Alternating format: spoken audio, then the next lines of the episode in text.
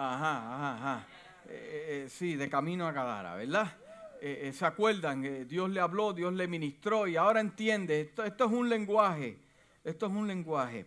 Usted sabe que esta nación, esta nación tiene un ejército. ¿Cuántos han visto un tanque? Militares aquí, ¿cuántos hay militares aquí? Hay uno. Los demás se quedaron, dos. Los demás le cogieron miedo al asunto.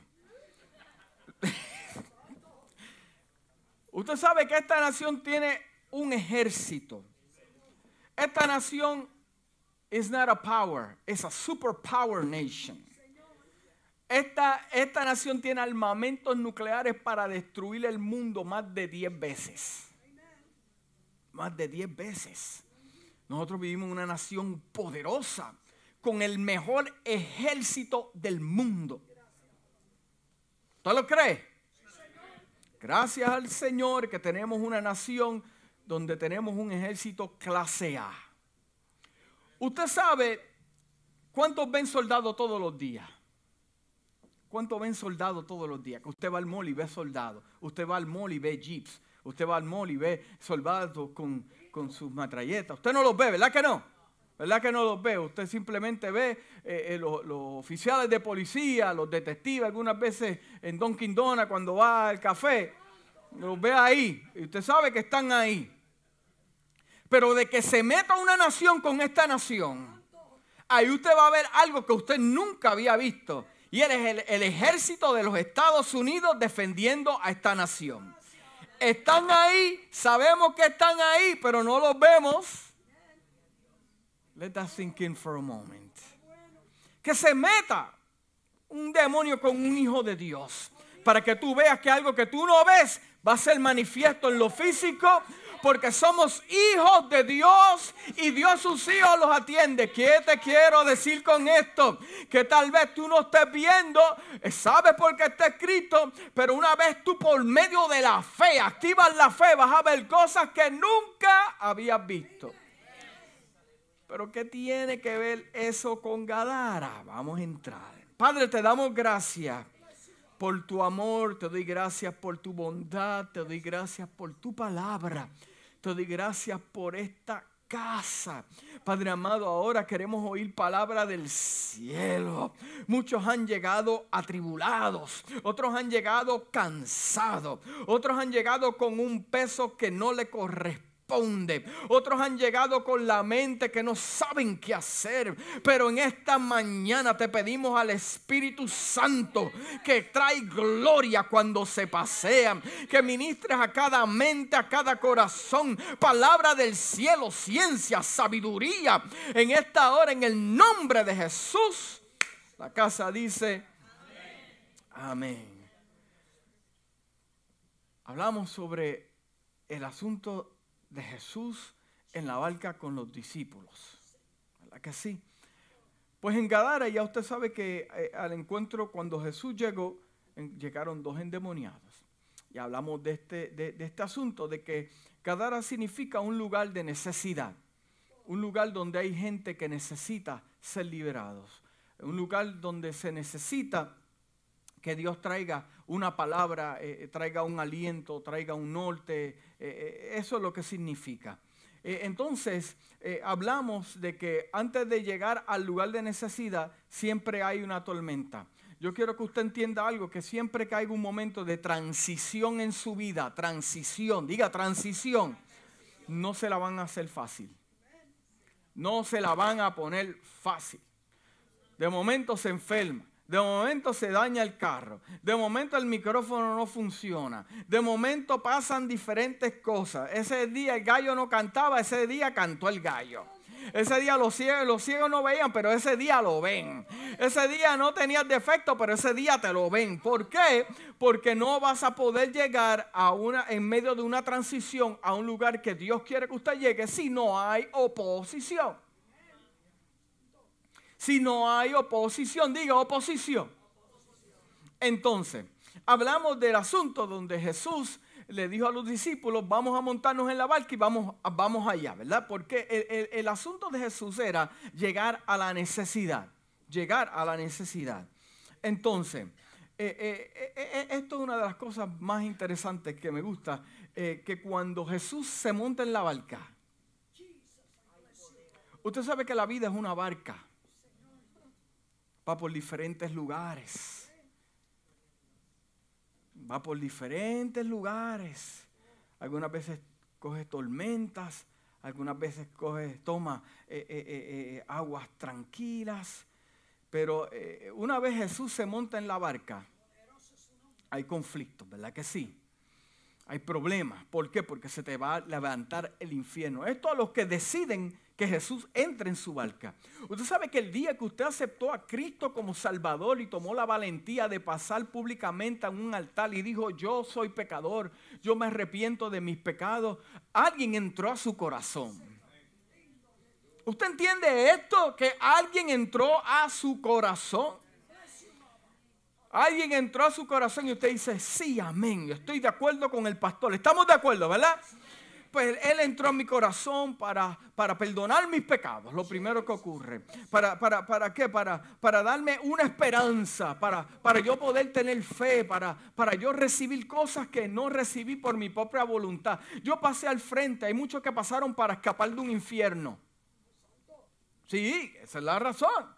Porque le predicaron un infierno. Y dijeron, ay, yo no me quiero quemar en el infierno. Eso pasaron porque tenían miedo. Pero Dios en su misericordia reconoce el grado de nuestra ignorancia y Dios dice, ok, él pasó, pero yo lo voy a transformar y voy a hacer cosas grandes con él. Amén. So, en el momento que usted pasó al frente, dijo, aquí yo públicamente confieso que Jesús es el Salvador que perdona los pecados. Él entró a su vida, pero no entró a su vida a pasear.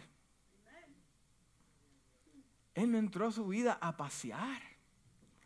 Él entró a su vida porque Él va a llevar esa barca a un punto. Él lo va a llevar a un punto. ¿Usted entiende esto? Él no se montó en la barca para ver qué va a pasar. Para ver qué es lo que la vida va a traer. Para quedarnos en la orilla y contemplar los cocodrilos la serpiente de la Florida.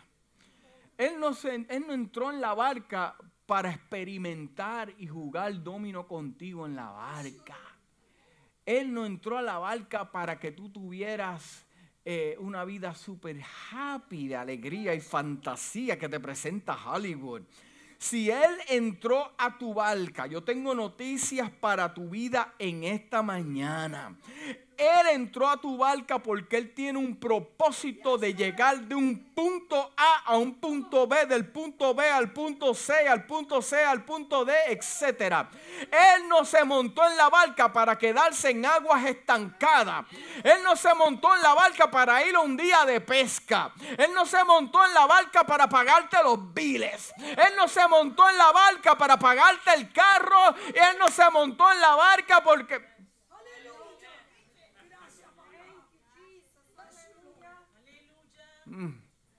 Y ese es el concepto que tiene mucha gente dentro de la iglesia, que él se montó en la barca para pasarlo de crucero, jantarme como que no llega el mañana. A mí los cruceros me gustan, pero me, me liquidan el mareo. Gloria a Dios por la gracia que te ha dado de crucero. Los respeto, me quito el sombrero. Si algún día van con su pastor al crucero y ve como que el pastor eh, está cambiando blanco.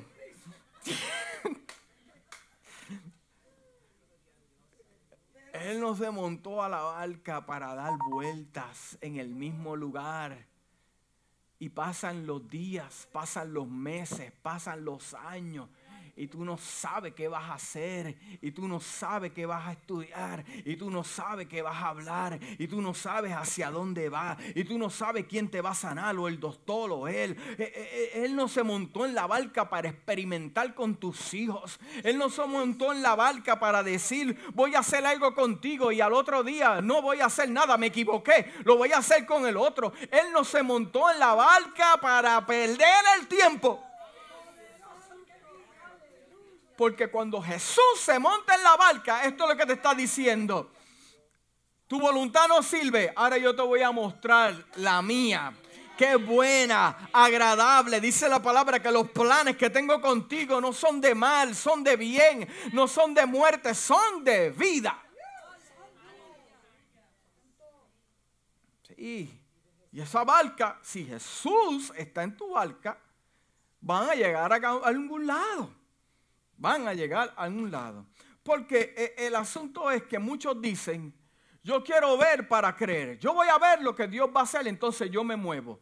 Yo voy a ver si Dios abre la puerta, entonces yo, yo voy a ver, yo voy a ver y yo voy a ver y yo voy a ver y yo voy a ver y yo voy a ver. Y esa será la vida de muchos por mucho tiempo. Yo voy a ver y después yo actúo. Yo voy a ver y después yo hago. Yo voy a ver y después pago. Yo veo la casa, después la pago. Yo veo el bill y después lo pago. Yo veo la televisión y después la pago. Yo,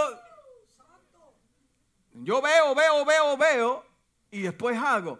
Pero en el ámbito de reino, en el ámbito de reino es diferente, es creer para ver. Yo creo y yo veo. Yo creo que Dios va a hacer el milagro en mi familia y yo lo voy a ver. Yo creo que el Señor va a hacer el milagro en la iglesia y yo lo voy a ver. Yo sé que el Señor va a hacer algo con mi vida y yo lo voy a ver. Yo voy a creer primero para después yo ver. Lo que yo veo no está juntamente complementado con lo que yo creo, con mi convicción. Pero como yo creía a Dios, Él está en la barca, Él sabe hacia dónde vamos. No se ha montado con alguien, dice, mira, brother, tú no sabes ni para dónde vas. No, yo voy por el GPS, el GPS tampoco sabe hacia dónde Se ha montado con usted, con alguien que no sabe hacia dónde se dirige en el carro. Yo me pongo nervioso. ¿Pero para dónde vamos? No, pero para aquí. No, ok. La gota de sudor, ping, ping. Ah. No, la, otra cosa, otra cosa, otra cosa que incomoda mucho cuando dicen, eh, eh, eh, yo voy, vamos para el mall. Si a mí me dicen, vamos para el mall, yo me, yo me estoy programando aquí en mi mente, vamos para el mall. Hermano, esto es uno de mis asuntos, tal vez yo tenga que bregar con eso, no sé. Eh, vamos para el mall. Yo me, yo, me, yo me meto en la cabeza que vamos para el mall. Yo busco mis tenis porque vamos para el mall. Yo busco mis maones porque vamos para el mall. Y me pongo la gorra. Pa, vamos para el mall a ver cosas. Pero si tú me dices a mí que antes de llegar al mall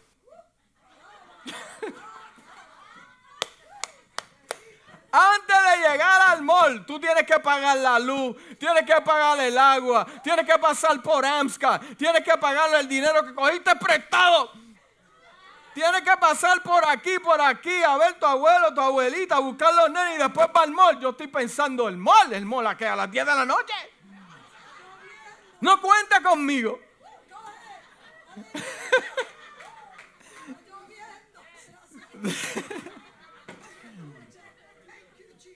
Si usted me dice a mí, vamos a jugar baloncesto, yo digo, pa, me programo en mi mente, vamos a jugar baloncesto. ¿Dónde están las tenis para jugar baloncesto? ¿Dónde están los pantalones para jugar baloncesto? Y me dice, vamos a estar allá a la una. A la una vamos a estar, ya yo me estoy concentrando. Pensando, eh, los jugadores, yo veo al hermano Salvador y yo dije, a rayo, ¿qué jugar ahora? Pero cuando le empiezan a dar vuelta, que su esposo le diga a usted, te voy a llevar a comprar un traje, pero tengo que pasar por Hondipo primero. Y usted está ahí viendo clavo, tornillo, madera, y usted ya llevamos una hora y media. Tú me dijiste a mí para el traje. Mira, esto es profético porque... Tenga cuidado. Sí, que la van a llevar a comprar un traje y, para que no tenga que pasar mucho tiempo en el mall le da media hora nada más. Porque me programo. Si Dios me dijo, si Dios me dijo, tú vas a llegar a este ese lugar, ya yo me estoy programando. Vamos a hacer esto, vamos a hacer lo otro y vamos a hacer lo otro. E, e, entonces Dios tiene que bregar conmigo y con cada uno de nosotros que en medio del camino hay unas paradas. Dios trabaja de esa manera. Hay unas paradas. ¿Cuál es la parada? Bueno, eh, eh, eh, si usted ve la historia, antes de cuando llegaron a Gadara, ese era un punto de referencia que había que abrir camino. Había que abrir camino porque después, más adelante, había un cojo. Había un cojo, lea la palabra, más adelante había un cojo. Y puede ser que después de ese cojo hayan tres ciegos. Y después de ese ciego hayan, hayan eh, tres deprimidos y, dos que no están contentos con su vida. Y dos enfermos y otro, eh, eh, ve, ve, ve, hay dos o tres paradas, diga dos o tres paradas. Entonces, usted no se puede... Oh, Dios le está hablando a alguien. Usted no se puede prejuiciar con lo que usted está viendo ahora porque no es el lugar de destino, es un propósito, hay parada. Y déjame decirte que en cada parada te espera un maestro. Te espera un maestro que te toma ahí las notas y te dice, déjame ver lo que va a hacer este hombre. Y tú sabes porque tú siempre estás en la misma parada. No es que Jesús no esté en tu barca, es que no has aprendido la lección que se supone que tengas que aprender porque las pruebas son para tomar nota. Las pruebas son para tomar nota. Y cuando usted toma nota, usted repasa. Y cuando usted repasa, usted aprende. Y cuando usted aprende, no comete el mismo error.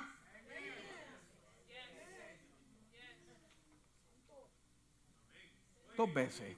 ¿Sabe por qué gente en la iglesia comete el error dos veces? Señor, reprenda al diablo. ¿Por qué? Porque no aprendimos en la prueba, no tomamos nota, no vimos los detalles, no examinamos, no aprendimos. Pero, pero hay dos o tres paradas. Hay dos o tres paradas, porque en esas paradas es lo que te está tratando de que, de que aprendas algo de que aprendas algo, que primero viene las cosas del reino y después su necesidad. Primeramente buscar el reino de Dios, su justicia y todas las cosas serán que añadidas, añadidas como te gustan, añadida, diseñada para ti, eso va a llegar. Entonces, tenemos que entender bien claro que nosotros tenemos que creer para ver. Creer para ver, no ver para creer. Déjame ver lo que Dios va a hacer con el pastor y después yo comienzo y doy mis ofrendas. ¡Hey! Nosotros vemos, eh, eh, las reglas del reino es, nosotros creemos para ver. Porque sin fe es imposible agradar a Dios. Y cuando Dios se alegra con un ser humano, cuando Dios se alegra con un hombre, es cuando Dios, delante de toda su comitiva y todos los que están alrededor, Él puede decir, ese hombre lo llevé de aquí aquí. Fui yo el que hice el milagro. Fui yo el que lo restauré. Fui yo el que le di palabra. Fui yo el que le abrí camino. Y mira qué obediente, que en lo poco me fue fiel y en lo mucho yo le he puesto.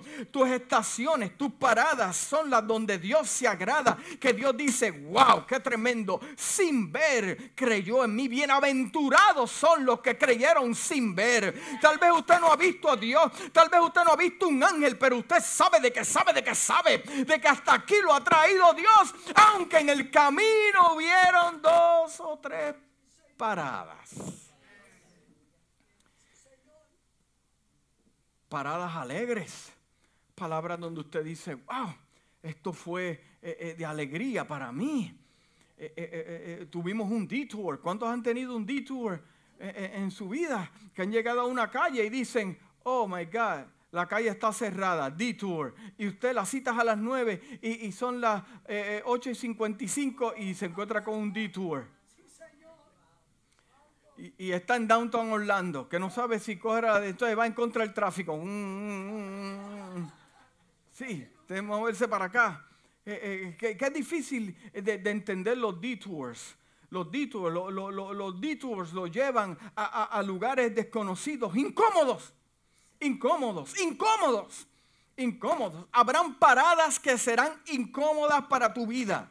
Habrán paradas que serán incómodas para tu vida. Pero lo que usted tiene que hacer es lo siguiente. Le voy a dar siete puntos importantes. Cuando usted está en la barca con Jesús, aquellos que están en la barca, ¿cuántos Jesús tiene en su barca? Te lo voy a dar. Pero la, la idea es de que Jesús o Dios esté contento con nosotros. ¿Ok?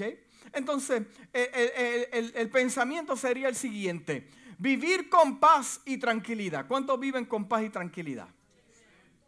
Para eso muchos se mudaron de donde vivían. ¿Verdad? Porque, oh,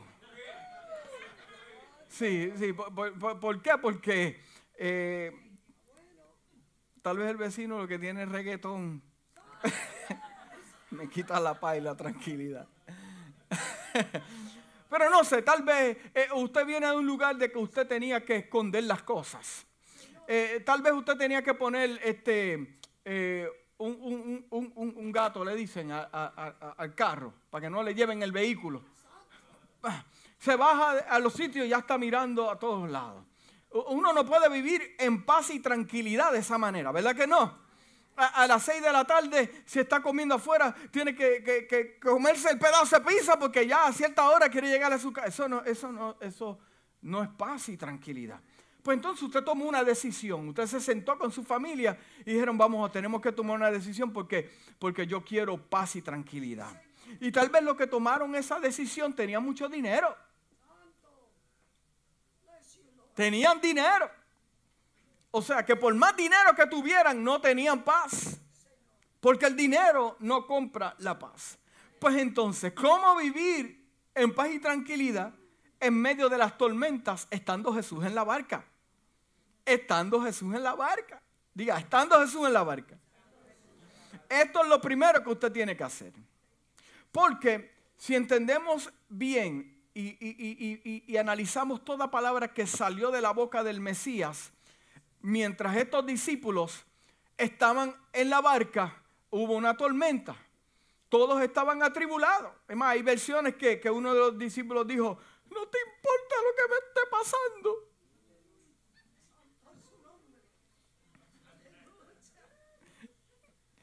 No te importa que nos estemos matando en una tormenta.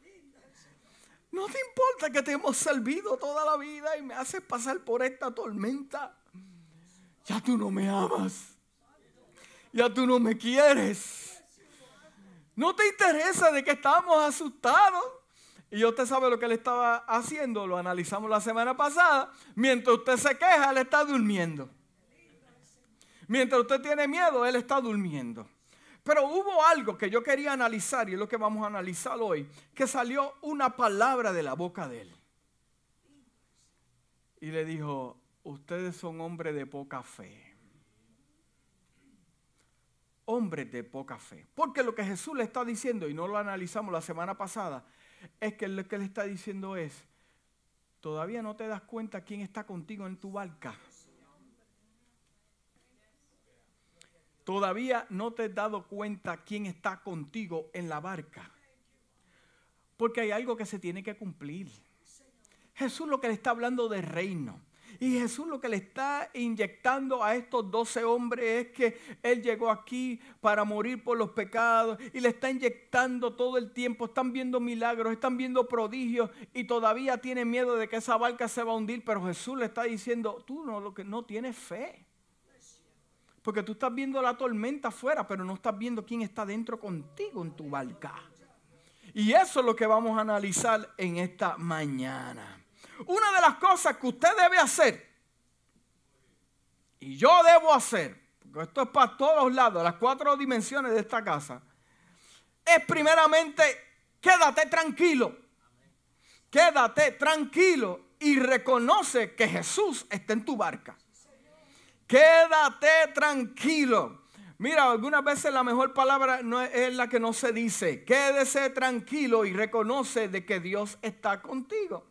El Señor quiere que estemos quietos, diga quietos. Y sepamos que Él es Dios, que Él es Dios. En medio de las circunstancias problemáticas y cosas que se están derrumbando y situaciones intensas, usted se debe quedar qué?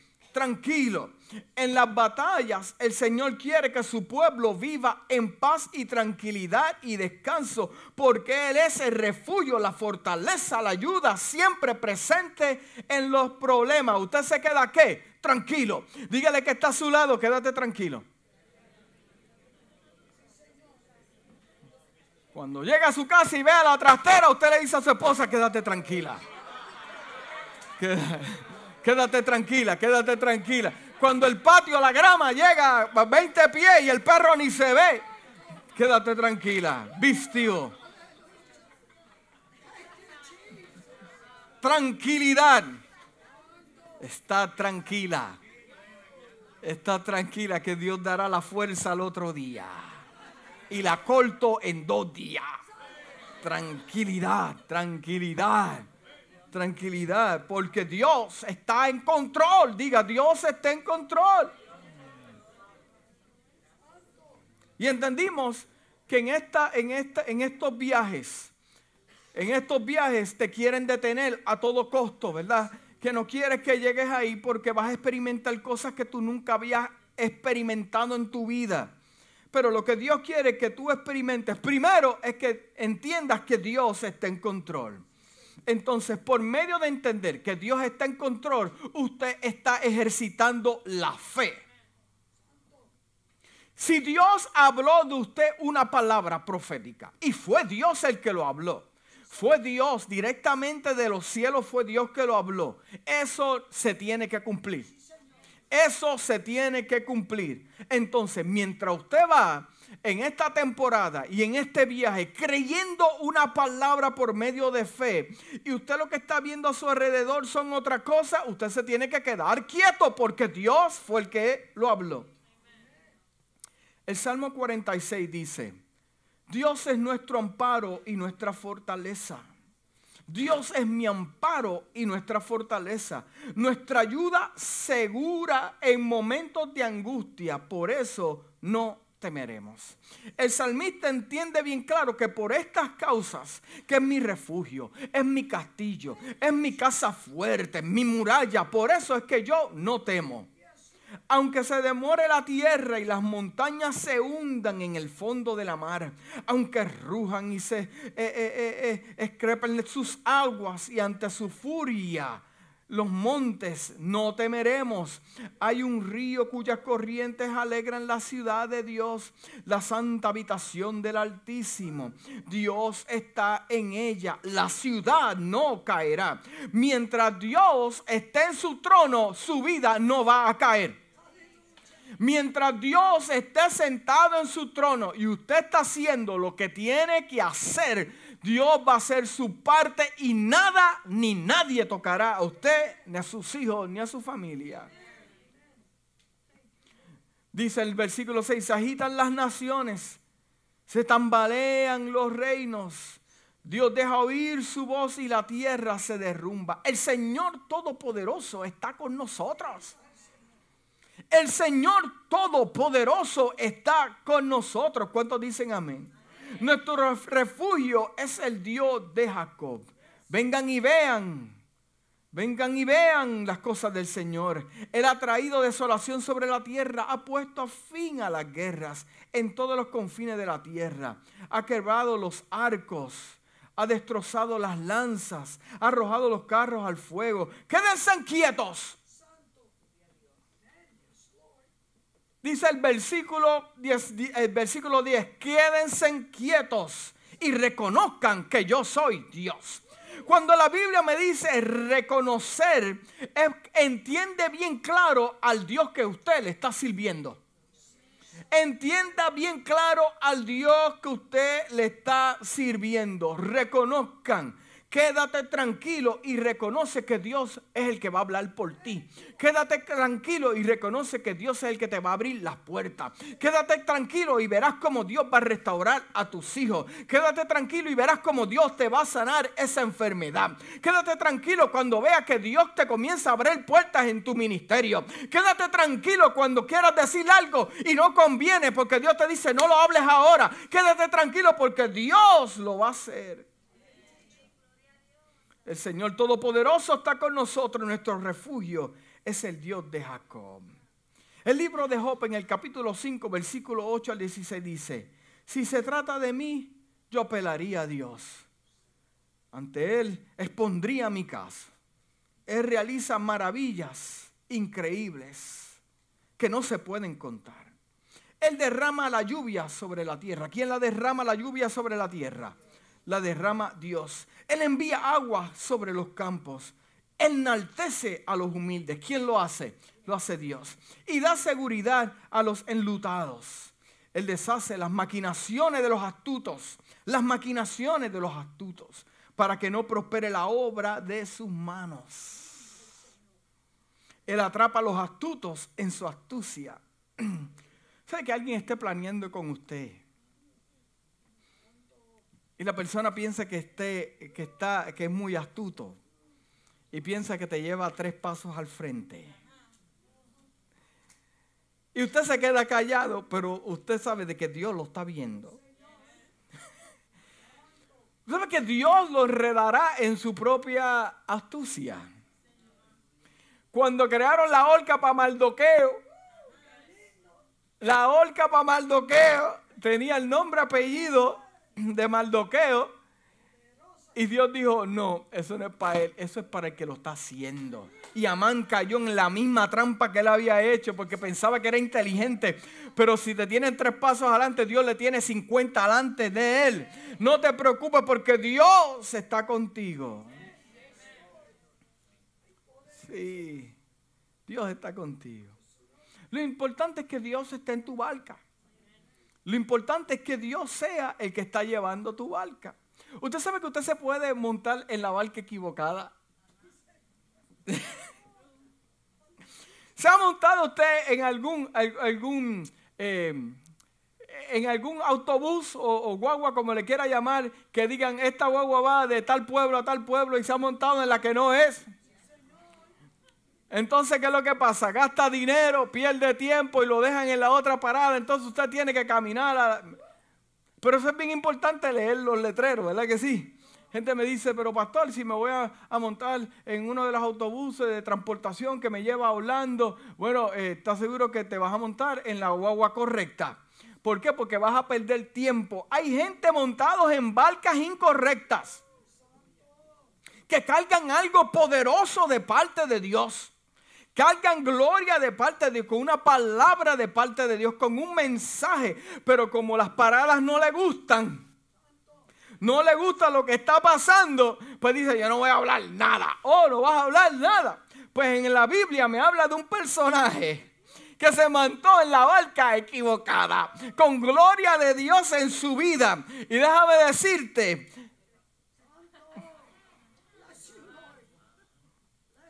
sí, la barca equivocada. Y piensa que nadie lo está viendo. Y piensa que nadie lo está checking you out. Y piensa que te saliste con las tuyas. Y piensa, hermano, yo sé lo que te estoy hablando. Yo me montado en barcas equivocadas para buscar un shortcut, para buscar un atajo. No, porque por aquí se llega primero. No, porque por aquí llegamos nosotros. Pero Dios te dice, yo no te dije que era por esa. Yo te di el camino más largo. No porque llegara más rápido que cualquiera. Es porque en el camino yo te quería mostrar la gloria mía es bueno que las cosas se tarden en Dios. Es bueno que las cosas no lleguen a tiempo porque Dios sabe cuándo hacerlo al minuto exacto, perfecto y lo que vas a ver, gloria en el camino. Pues hubo este hombre, profeta de Dios, cargando una palabra de Dios, se montó en la barca equivocada. No quería dar la palabra profética, hermano. Y yo no estoy hablando del gran pez que se lo tragó. Yo no voy a hablar de eso. Yo estoy hablando de que la gente que estaba en la barca se dio cuenta aquí hay un problema. Aquí hay alguien que está fuera de lugar. Aquí hay alguien que you don't fit in. Aquí hay alguien que no fit in. Usted se ha montado en barca que usted dice, wow, yo como que I do not fit in. Como que yo no pertenezco al click. Como que yo no pertenezco al grupito como que yo no, como que hablan diferente, como que entonces te empiezan a mirar raro y no te invitan a las fiestas y no te invitan al party y hay reuniones y tú te enteras el último en el trabajo. ¿Y qué pasó? Lo que son barcas que tú no te tienes que montar en ellas, porque mientras Jesús esté en tu barca, ahí tú tienes el party con los tuyos y la fiesta de verdad, porque en Cristo se goza cuando hay otros que se dan, hermano, cuando la gente se da cuenta, dice, esto estaba bien hasta que se montó en la barca. ¿Y qué vamos a hacerlo? No, no, le vamos a dar un consejo. ¿Qué consejo ni qué consejo? Hay cosas que hay que hablar, y otras que hay que actuar. Vamos a cogerle para afuera. Y paró la tormenta. Paró la tormenta. Hay tormentas en nuestra vida que son provocadas por el infierno, el diablo, los demonios y otras que son provocadas por nosotros por querer hacer lo que nos da eso mismo. No me gusta, me voy por aquí. No me agrada, me voy por aquí. Oh, sí. Ah, pues recibe esta palabra porque esta palabra es para ti. Prepárate porque te van a arrojar de esa barca. Porque lo que Dios habló, lo que Dios predestinó para tu vida, se va a cumplir porque Dios lo dijo. Cuando dicen amén. Entonces, cuando Jesús está en tu barca, algo ocurre y estás haciendo las cosas que tienes que hacer. Eh, eh, eh, el segundo punto, hay paz mental. ¿Cuántos tienen paz mental? Porque lo que pasa es que los domingos, los domingos, estaba hablando con, un pastor y me contó esto y quiero decírselo a ustedes. Me dio algo interesante. Me dice, no, porque los domingos la iglesia está gozosa. Los, los, que, los vencedores están activos. se está moviendo, están cantando. Los domingos todos somos santos. Los domingos todos estamos bautizados con Espíritu Santo y fuego. Pero llega el lunes y ya como que los cánticos no dan el mismo tono, estás desafinado. Y como que las cosas se empiezan a complicar. Entonces tú tienes paz mientras el pastor te está hablando palabra porque la palabra es poderosa. Yo creo que la palabra es poderosa. Tiene, hay power, te están dando, ¿sabes? Estás recibiendo. Pero una vez te desconectas del plug, tú no sabes cómo conectarte by yourself. Sí, ¿dónde está el plug? Sí mete una hebilla en el... Entonces lo que pasa es que mientras yo te esté hablando y te haga algunos chistecitos para que te rías, tú tienes paz, ¿verdad? Estás paz, gozoso. Hey, hey, hey. Esa semana con ese jefe, ese ogro, o en mi casa con... con, con, con ¿ve? Eh, eh, tenemos conflictos. Pero, pero, pero, pero Dios lo que quiere es que tengas paz mental. De que tengas paz mental. El Señor nos concederá la paz perfecta cuando confiemos en Él y hagamos que nuestras mentes permanezcan en Él, permanezcan en Él. Cuando permitimos que la duda, el miedo y la preocupación lleguen a nuestros corazones, vamos a tener conflicto con la paz. Porque cuando usted tiene paz en su vida, es que su fe está activa. Cuando usted tiene paz en su vida, es porque la fe está activa. Y si tiene temor, usted lo contrarresta con la fe. Y si tiene dudas, usted la contrarresta con la fe. Y si usted tiene tristeza, usted la contrarresta con la fe, pensando de que Dios lo va a hacer. El libro de Isaías capítulo 26, versículo 3 dice, lo mantendrás en perfecta paz, cuya mente permanece en ti porque Él confía en ti. ¿Ve lo que Jesús le está diciendo a los discípulos? Aquí mismo está. Aquí mismo está. Los mantendrás en perfecta paz cuya mente, cuya mente permanece en ti. Aquellos que piensan que aunque haya tormenta, no, Dios me habló. Aquellos que piensan de que en la tormenta, no, Dios me trajo aquí. Aquellos que piensan en la tormenta, Dios me habló que va a salvar a mis hijos. Aquellos en la tormenta, Dios dijo que se iba a encargar de mis finanzas, pero, pero hoy es el día tal y llevo tres meses sin trabajo. Pero si Dios lo habló, entonces yo permanezco en paz porque yo estoy ejerciendo mi fe en medio de mi tormenta. Que en Él confío y los que confían en Dios, Dios no los va a dejar caer en vergüenza. No los va a dejar caer en vergüenza. Dice el libro de Juan capítulo 14 versículo 27. La paz os dejo, mi paz os doy. No te la doy como no te la estoy dando como te la está dando el mundo. No dejes que tu corazón se turbe ni tengas miedo. El libro de Mateo capítulo 11 versículo 28 dice, vengan a mí todos ustedes que están cansados y agobiados y les daré descanso. El libro de Segunda de Corintios capítulo 1 versículo del 3 al 4 dice, alabado sea el Dios y Padre nuestro Señor Jesucristo, el Padre de compasión y el Dios todo consuelo, que nos consuela en todos nuestros problemas, para que podamos consolar a aquellos que en cualquier problema tengan con el consuelo que hemos recibido de parte de Dios, que hemos recibido de parte de Dios. Ahora, punto número tres, la fuerza del silencio y la confianza. La fuerza del silencio y la confianza. ¿Usted practica el silencio? ¿Ha practicado el silencio? En sus oraciones ha dejado que el silencio se manifieste para que Dios le hable a usted. El silencio es bien importante y la confianza. El Señor quiere que experimentemos la fuerza que proviene de estar callados. Estar callados en medio de la tormenta, tanto que te sirvo, tanto que yo trabajo para ti, tanto y tanto, tanto y tanto y tanto que ofrendo y tanto que doy y no veo todavía nada. Mire hermano, quédese tranquilo, no diga nada. Porque el libro de Isaías capítulo 30, versículo de 7 al 15 dice, ciertamente Egipto en vano, inútilmente dará ayuda, por tanto le di voces que su fuerza sería estarse quietos. Hay muchos que su fuerza sería estar quietos. Las cosas no funcionan porque te estás moviendo muy rápido. Pero si descubres que la fuerza mayor que tienes es estarte quieto. Estate quieto. Dile que está a su lado, quieto. Quédate sereno.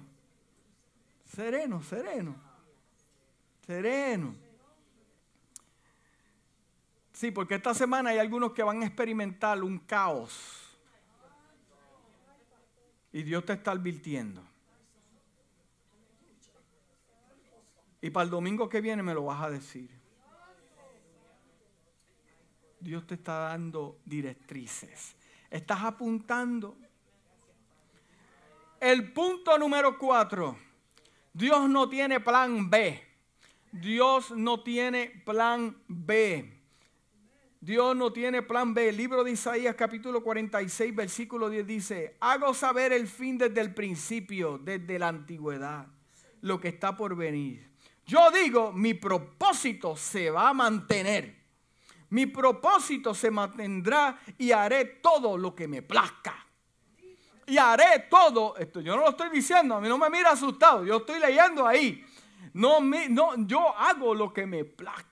El Señor le está diciendo, yo hago lo que yo quiero. Yo no tengo que consultar con ningún mortal para ver lo que voy a hacer contigo. Yo no quiero que consultar con el pastor para ver lo que va a hacer contigo. Yo no voy a consultar con ningún jefe para ver lo que voy a hacer contigo. Yo mezclo como yo mezclo. Yo abro puertas como abro puertas. Yo te llevo a lugares donde gente dijo que tú no vas a llegar. Yo te llevo. Yo no consulto con ningún mortal. Lo que yo hablé contigo en el vientre de tu madre se cumplirá, dice el Señor. Yo no consulto con aquellos que tienen límites en su vida. Porque yo hago lo que me plazca.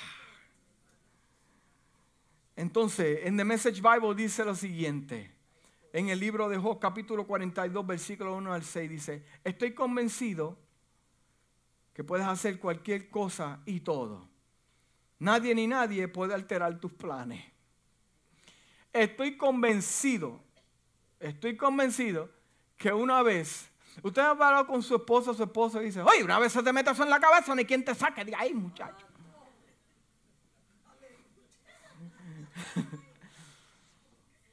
Sí, una vez te vete, no hay quien lo saque. Usted sabe que Dios es así también. Una vez Dios le da contigo y dice que eres tú, y eres tú, y eres tú, y eres tú. Pero tú miras y tú estás en la droga. Y tú miras, te dejaron todo el mundo, tú estás solo. Y dice, no, eres tú, eres tú, eres tú. Y dice, pero mira mi barca, está hecha pedazos, me estoy hundiendo, no tengo salvavidas, no sé nadar. Pero eres tú, eres tú. Er-". Y Dios dice que eres tú y eres tú. ¿Quién lo hará cambiar de pensamiento? No, Señor, yo creo que tú te equivocas. Una vez yo le dije, ay, Señor yo creo que tú te equivocaste conmigo porque yo tengo mucho drama. Y Dios me dijo, eso es lo que me gusta de ti, que tienes mucho drama, pues yo poder glorificarme.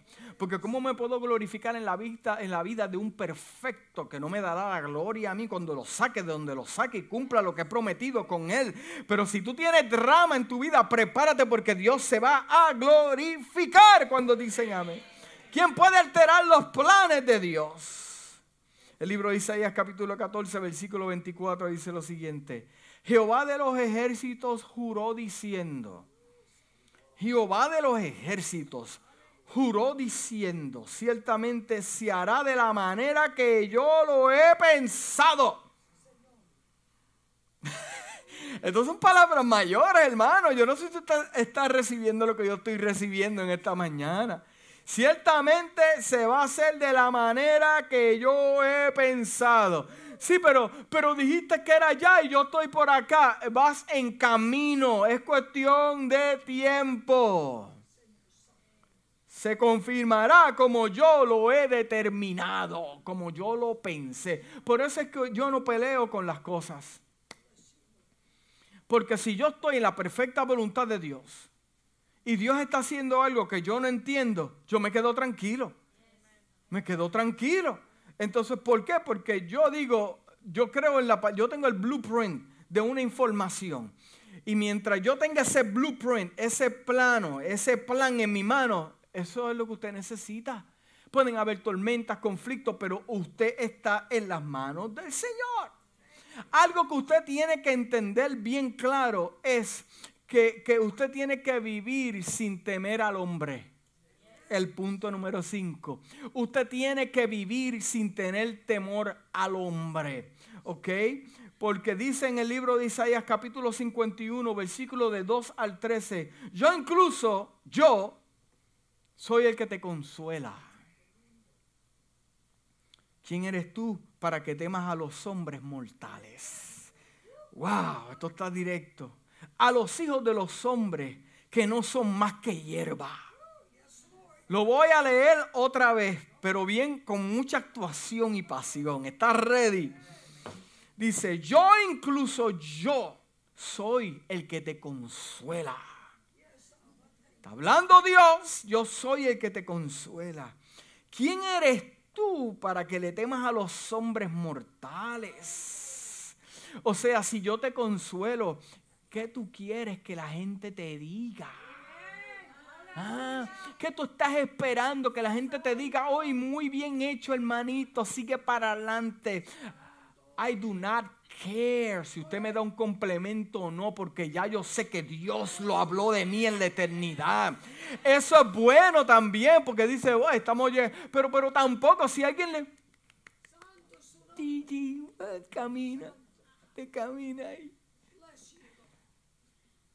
Usted no espere nada de los hombres. El problema de la iglesia, que una vez tú pones la mirada en el hombre, te vas a estrellar, tu barca se va a hundir. Aquí no estamos para ver ningún hombre. Aquí estamos para ver la gloria de Dios y mirar para arriba. Usted tira para arriba, no para el lado. Para arriba, para arriba, no para el lado. Para el lado están los hombres, para arriba está Dios. ¿Quién es el que te consuela? Es Dios. ¿Quién es el que te provee? Es Dios. ¿Quién es el que te da salud? Es Dios. ¿Quién es el que te cuida ahí en esa presa en Hill que se están matando la gente? Es Dios. ¿Quién es el que cuida de tu trabajo? ¿Quién? ¿Usted? No, es Dios. Es Dios es Dios. Dice, porque los hombres son, son hierba. O sea, que pueden ser cortados en cualquier momento. Que esa hierba se seca y se muere. Esa hierba se puede encender en fuego y consumirse. Dice, que te olvides del Señor tu Dios creador, que extendió los cielos y puso los cimientos en la tierra, que vives en terror con todos los días que piensa que te va a hacer el hombre. Es increíble como Dios le habla a la nación de Israel. Como Dios le habla a la nación de Israel. Porque si usted ve a Israel, eh, eh, mira, lo más increíble de este asunto, lo más increíble es que Israel es bien pequeñito. Usted lo ha visto bien pequeñito y a sus alrededores están sus hermanos los árabes que en cualquier momento la lógica me dice a mí que la lógica acá, que tienen más gente que mismos judíos, que tienen más, pueden destruir esa nación en cualquier momento. Viven atemorizados, viven asustados. Eso sí que hicieron una muralla para que no cruzaran los terroristas y se metieran en, una, en un autobús donde hay 30 personas y se mete un hombre con una bomba y estalla toda esa... Hermano, no es lo mismo. Aquí por lo menos tenemos tranquilidad, pero el pueblo de Israel vive constantemente viendo, cuidándose los hombres. Y Dios lo que le está diciendo, acuérdate quién es el que te consuela. Acuérdate quién es el que te guarda. No, pero la lógica me dice que estamos rodeados. Eso no importa. Yo, Jehová, estoy contigo como poderoso gigante. Hebreos 13, capítulo, capítulo 13, versículo 5 al 6 dice, mantenga sus vidas libres del amor al dinero y esté contento con lo que tienes porque Dios ha dicho, nunca te voy a dejar ni nunca te voy a abandonar. Entonces decimos con confianza, el Señor es el que me consuela, el Señor es el que me cuida, no voy a temer a ningún hombre, a ningún hombre. El segundo de Timoteo capítulo 1 versículo 7 dice, porque Dios nos ha dado espíritu, no nos ha dado espíritu de temor, sino de poder, de amor, aleluya. El punto número 6, ya casi estoy terminando. El Señor que calma las tormentas el Señor que, que calma las tormentas. El Señor quiere que tengamos fe y confianza en Él cuando entremos a las tormentas de nuestra vida. El Señor al que servimos tiene el poder, diga, tiene el poder para calmar el problema, para calmar la situación. En el Salmo 65, versículo 7 dice, tú que aplastas el ruido de los mares el ruido de sus olas y el tumulto de los pueblos. El Salmo 89, versículo 9 dice, tú gobiernas sobre, sobre el mar creciente. Cuando se levantan sus olas, tú las detienes. Dice el, el Salmo 107, versículo 29, acalló la tormenta en un susurro.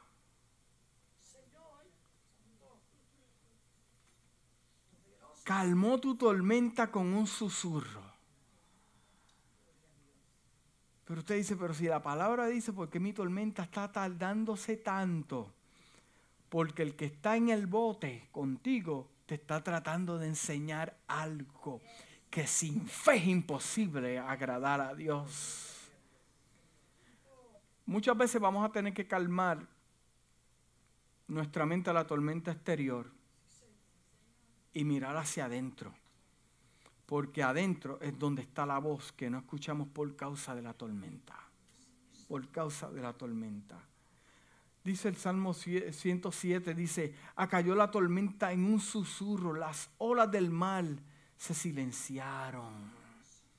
Él tiene el poder para cambiarlo. Y por último punto dice, alabar a Dios y reclamen sus promesas adora a Dios y reclamen sus promesas. Una de las cosas que hicieron sus discípulos dijeron después del milagro, ¿quién es este hombre que los mares le obedecen? Que los mares le obedecen. Aleluya. Dice el Salmo 149 y ya con esto termino. Versículo de 5 a 9. Reconcíjense los santos por su gloria y canten aún sobre sus camas Exalten a Dios con su garganta. No que yo lo adoro con mi mente. No que yo lo adoro con mi pensamiento. No que yo lo... No, aquí la palabra a mí me dice otra cosa. Que tú tienes que adorar a Dios con tu garganta. Porque cuando tú lo adoras con tu garganta en medio del quebranto, yo sé lo que está el atribulado y decir gloria. Yo te doy gloria a Dios, Padre amado. Porque cuando tú lo adoras con la garganta, tú lo que estás es decretando de que tú crees a Dios aunque estés triste de que tú le crees a Dios aunque tengas temor, de que tú le crees a Dios y Él sigue siendo tu Dios, aunque tú no estás en el lugar que pensaste, en el lugar que deseas, pero tú le dices, yo te doy gracia. ¿Qué ocurre cuando tú adoras a Dios con tu garganta? El infierno lo escucha, los demonios lo escuchan, tus enemigos lo escuchan, los que te detienen lo escuchan y dicen, ¿quién podrá detener a este hombre? Sí, exalten a Dios con sus gargantas y con espada de dos filos en sus manos para ejecutar venganza entre las naciones, castigo entre los pueblos, para aprisionar a sus reyes con grillos y a sus nobles con cadenas de hierro, para ejecutar en ellos el juicio decretado. Gloria será esto para todos sus santos. Me está hablando de victoria. Solo que Dios te está diciendo, Adoren, adoren el problema porque la victoria la vas a ver. Adoren el conflicto porque lo vas a ver. Aunque estés en la tormenta, aunque tu barca piensa que se va a hundir, aunque vayamos de camino a Gadara, aunque vayamos de camino a Nueva York, aunque vayas de camino a Santo Domingo, aunque vayas de camino a Colombia, aunque vayas de camino a Venezuela y hay una tormenta, las cosas se están complicando. Adórame en el camino, dame gloria en el camino, bendice mi nombre en el camino y te vas a asombrar con lo que voy a hacer contigo. En Hebreo capítulo 4, versículo 12, la palabra de Dios es viva y eficaz y más cortante que toda espada de dos filos. Penetra hasta partir el alma y el espíritu y las coyunturas y los tuétanos y discierne los pensamientos y las intenciones del corazón. Aquí el libro de los salmos no solamente me habla de adorar, sino también de andar con la palabra de Dios. Cuando me enfrente con el temor, no, la palabra a mí me dice. Cuando me encuentro con mis enemigos, la palabra a mí me dice. La palabra a mí me guía. La palabra a mí alumbra mi camino. Cuando estoy en lugares que nunca pensé que iba a llegar y se me está complicando. La palabra a mí me dice que Dios ordena los pasos de los justos. Yo soy un justo. Dios sabe hacia dónde me está llevando. Aunque yo no lo entienda, yo no lo comprenda, pero Dios es el que me está llevando. Aleluya.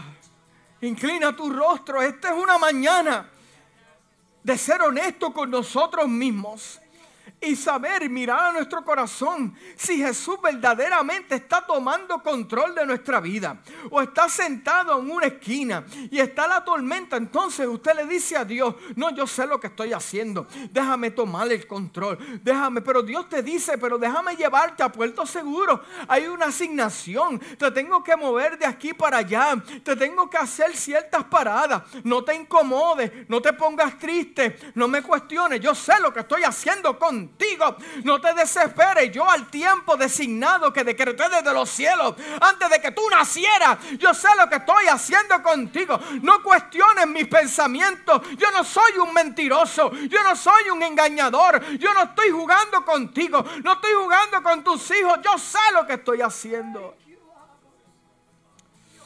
Oh, Jesus, Jesus. Esta mañana es una mañana de decisiones decir, ok, yo voy a confiar en Él. En una mañana para decir, yo le voy a creer a Él. En una mañana para decir, yo le voy a cantar y adorarlo, aunque yo no vea, yo lo voy a adorar. En esta mañana yo tomo la decisión de soltar el timón de mi vida, para que mi vida llegue a puerto seguro, guiado por qué? Por mi inteligencia, no. Guiado por mi lógica, no. Guiada por mi educación, no. Simplemente por lo que Dios está viendo que yo no estoy viendo. Dios está viendo algo que yo no estoy viendo. Oh, Jesus, Jesus, Jesus, Jesus. Oh, glory to God. Aleluya, aleluya, aleluya. Este es el momento para decir, yo voy a soltar lo que Él se mete en mi barca. Y por medio de la fe, viendo, viendo en mi espíritu, no en lo físico, en mi espíritu que Dios lo va a hacer, aleluya. Si Dios te habló en esta mañana, levanta tu mano donde tú estás y dice, aleluya, yo estoy cansado, Dios te bendiga, Dios te bendiga, bendiciones, Dios te bendiga, Dios te bendiga, Dios te bendiga, aleluya. Bendiciones en Jesús, bendiciones en Jesús. Esta es la mañana, aleluya. Esta es la mañana de claridad. Esta es la mañana de entender que hay transiciones, hay diferentes estaciones, pero Dios está contigo. Ponte de pie conmigo, aleluya. Y grítalo a voz en alto adora a Dios, aunque no lo entiendas, aunque no lo veas, esta es la mañana, aleluya, de claridad. Ahora entiende por qué está pasando lo que está pasando. Ahora sabe por qué se está complicando. Ahora sabe por qué hay problemas, aleluya, pero te quedas quieto, le sueltas tu vida en la mano de Dios.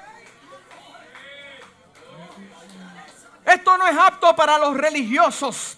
Esto no es apto para los que no quieren confiar en Él. Esto es para gente que dice, que dice, que sabe de que sabe, de que Dios es el único que los puede ayudar y transformar su vida. Oh, glory to God, aleluya, aleluya, aleluya. Comienza a hablar con tu Dios ahí. Comienza a hablar con tu Dios y dile gracias Padre amado, porque mi barca va a ir a puerto seguro. Tú me vas a guardar, tú me vas a cuidar, tú me vas a traer, me vas a llevar, me vas a traer, me mueves, me mueves para aquí, me mueves para allá, pero yo estoy seguro. No consultas con ningún hombre para ver lo que vas a hacer conmigo. Oh, aleluya, Espíritu de Dios en esta hora. Espíritu de Dios en esta hora. Toma en justicia nuestro corazón. Padre amado, y toca los corazones de cada persona en esta mañana. Toca los corazones de cada persona en esta mañana. Revélatele, Padre amado. Aclara sus mentes, Padre amado. Una medida de fe. Dale una medida de fe. Padre amado, lo que no saben es que nuestra fe se aumenta en las paradas. Nuestra fe se aumenta en las estaciones. Nuestra fe se aumenta en la transición de que el Dios que lo hizo ayer lo va a hacer mañana. Por eso me quedé quieto ayer. Me quedo quieto hoy también. Y lo sigo practicando fe, por la fe, por la fe. Oh,